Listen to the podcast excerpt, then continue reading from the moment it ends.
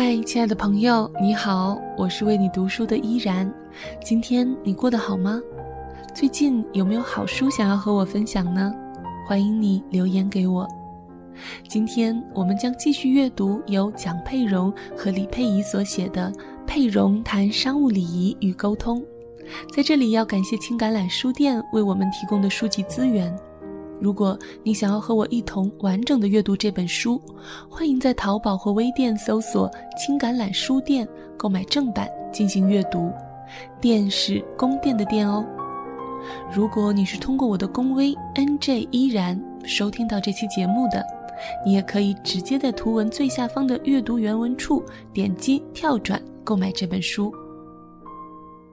在上一期的节目中，我们聊到了什么是礼仪。那么今天的这一期节目，我们再一起来看什么是沟通。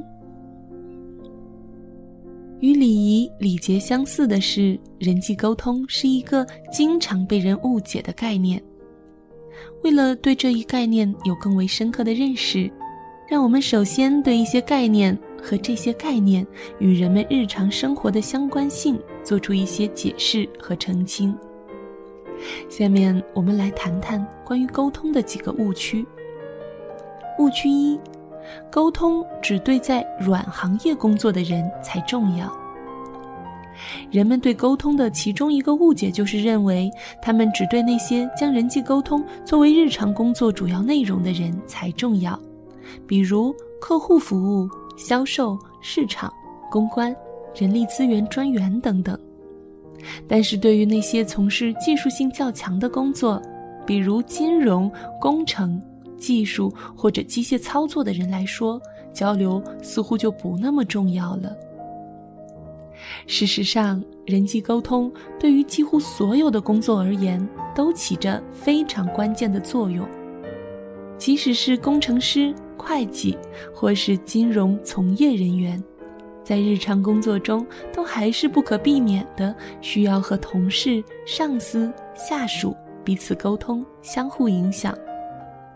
举个例子来讲，是否能够有效的与他人沟通，决定了你能否确保同事配合你工作，能否处理好与老板的关系，甚至决定了如何协调好团队协作中的任务分配。人。生来就处于某种关系之中，无论你是在技术领域大展拳脚的工程师，还是在销售领域业绩卓越的推销员，人际沟通对于我们每个人来说都是日常生活和工作中的基本内容。比起印制在名片上的炫目头衔，一个人在生活中扮演的角色，如丈夫、妻子、家长。朋友或者亲人，往往更加重要。随着年龄的增长，我们会不断深化和发展这种关系。要想把这些人生中最重要的角色扮演好，关系处理好，日常沟通是不可或缺的一部分。沟通的误区之二。既然沟通方式因文化和个人的差异而定，因此没有什么好学的。在人际沟通中，考虑到不同文化、不同人之间的差异性固然重要，但是有一些良好的沟通模式和方法却是可以跨越文化、语言和个人的差异。在读这本书之前，也许我们并不知道如何做才能更好的沟通。但是我们每个人却都能直观感受到与人沟通的不顺畅，甚至失败。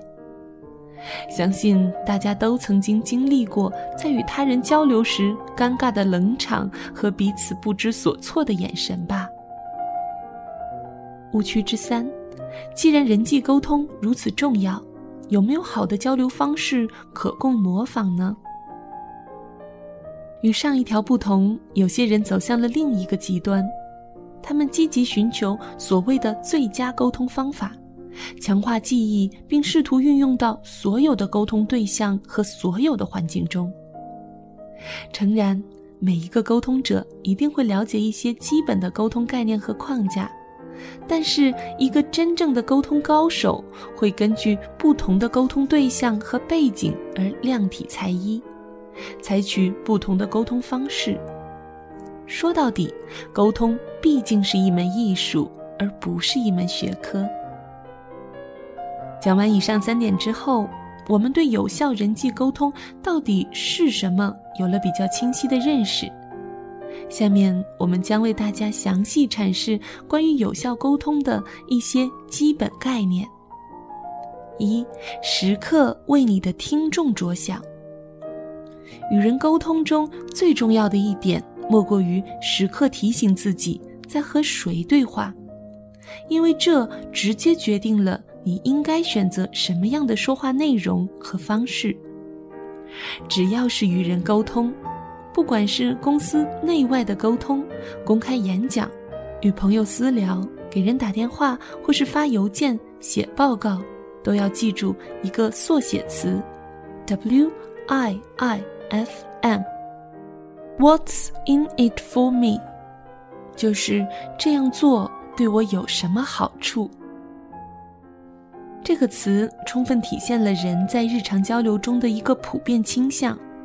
当你在和他人交流时，对方作为你的听众，其潜意识里往往会出现这样的想法：这样做对我有什么好处？至少对方也会想，这件事会对我产生什么影响？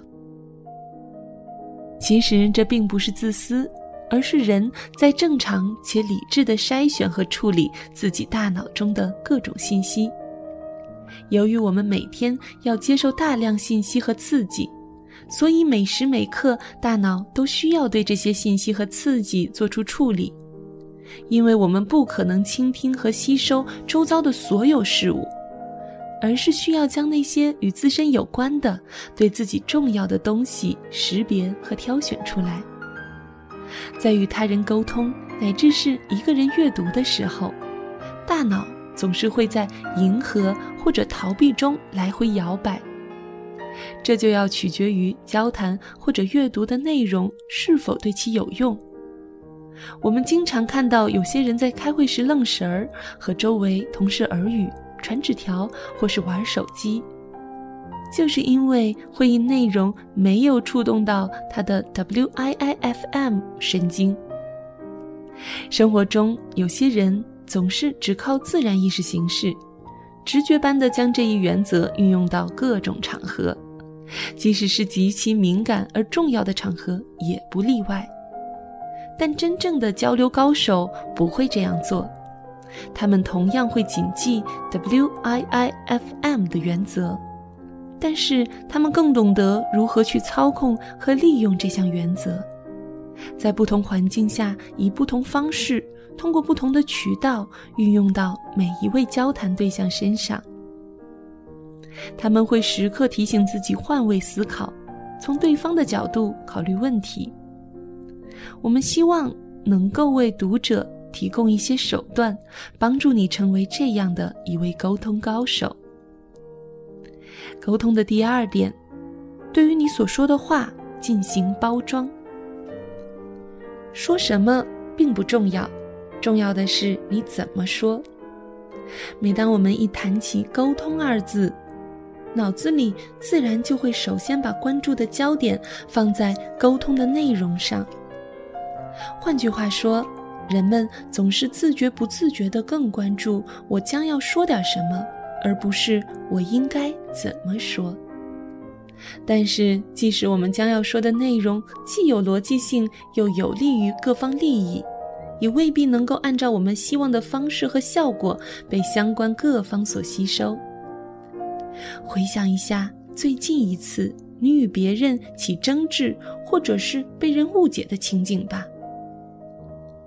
我们是不是时常在脑子里掂量自己真正要说的是什么，一边还为别人不愿意倾听或是误解了自己的话而感到奇怪和懊恼呢？我们是不是也时常困惑，为什么有些人发来的简历或是邮件就能够得到及时的回复，而有些人发来的却会立马忽略，甚至被扔进垃圾桶呢？所有这些例子都证明了，对你所说的话进行包装，在日常沟通中的重要性。研究显示，一次沟通中，谈话内容只占沟通成效的百分之二十五，而决定这次沟通成败的余下百分之七十五的谈话内容之外的东西，它包括了与语言有关的说话的音调、表达的方式，以及整个谈话过程中谈话者所释放出来的非语言信息。第三点，交流是一条双行道。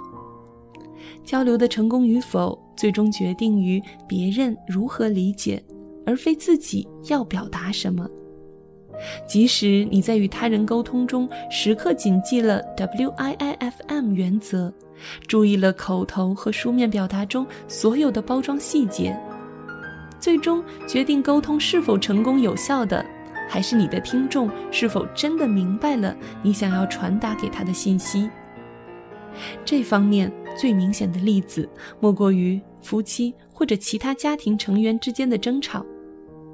争吵的原因很大程度上是因为你所要真正表达的信息，在对方的心里被误解了。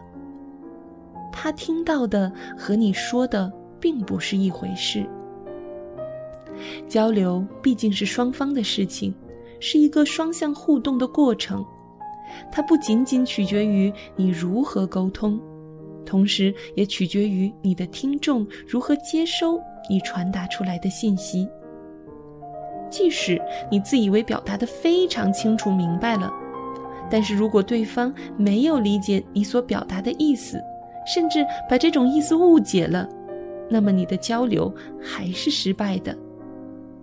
所以，真正正确且专业的做法是。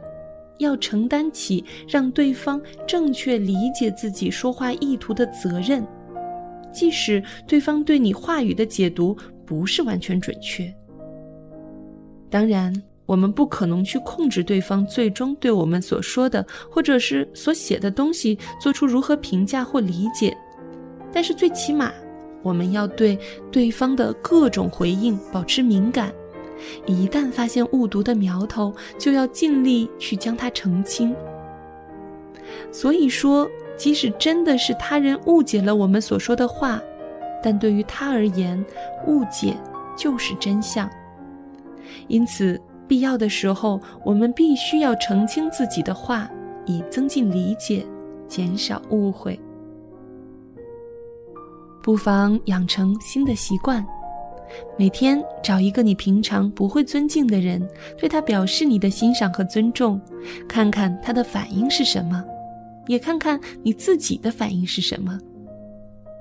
试着花一整周的时间锻炼自己对每一个为你服务的人员表达称赞的能力，然后观察你所得到的服务水平是否有所提高。从下周起。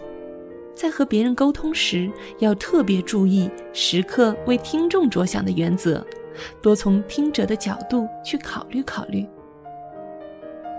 收听节目的你，不妨尝试做到以上三点，然后在节目下方给我留言，和我分享你的收获吧。今天和大家分享的书籍是由青橄榄书店授权录制的《佩蓉谈商务礼仪与沟通》，作者蒋佩蓉和李佩仪。如果你听完感觉有所收获，欢迎你在节目下方留言。我是主播依然，喜欢我的节目，可以在新浪微博关注 NJ 依然，或者加入我的公众微信 NJ 依然五二零。感谢你收听本期的为你读书，我们下期再会。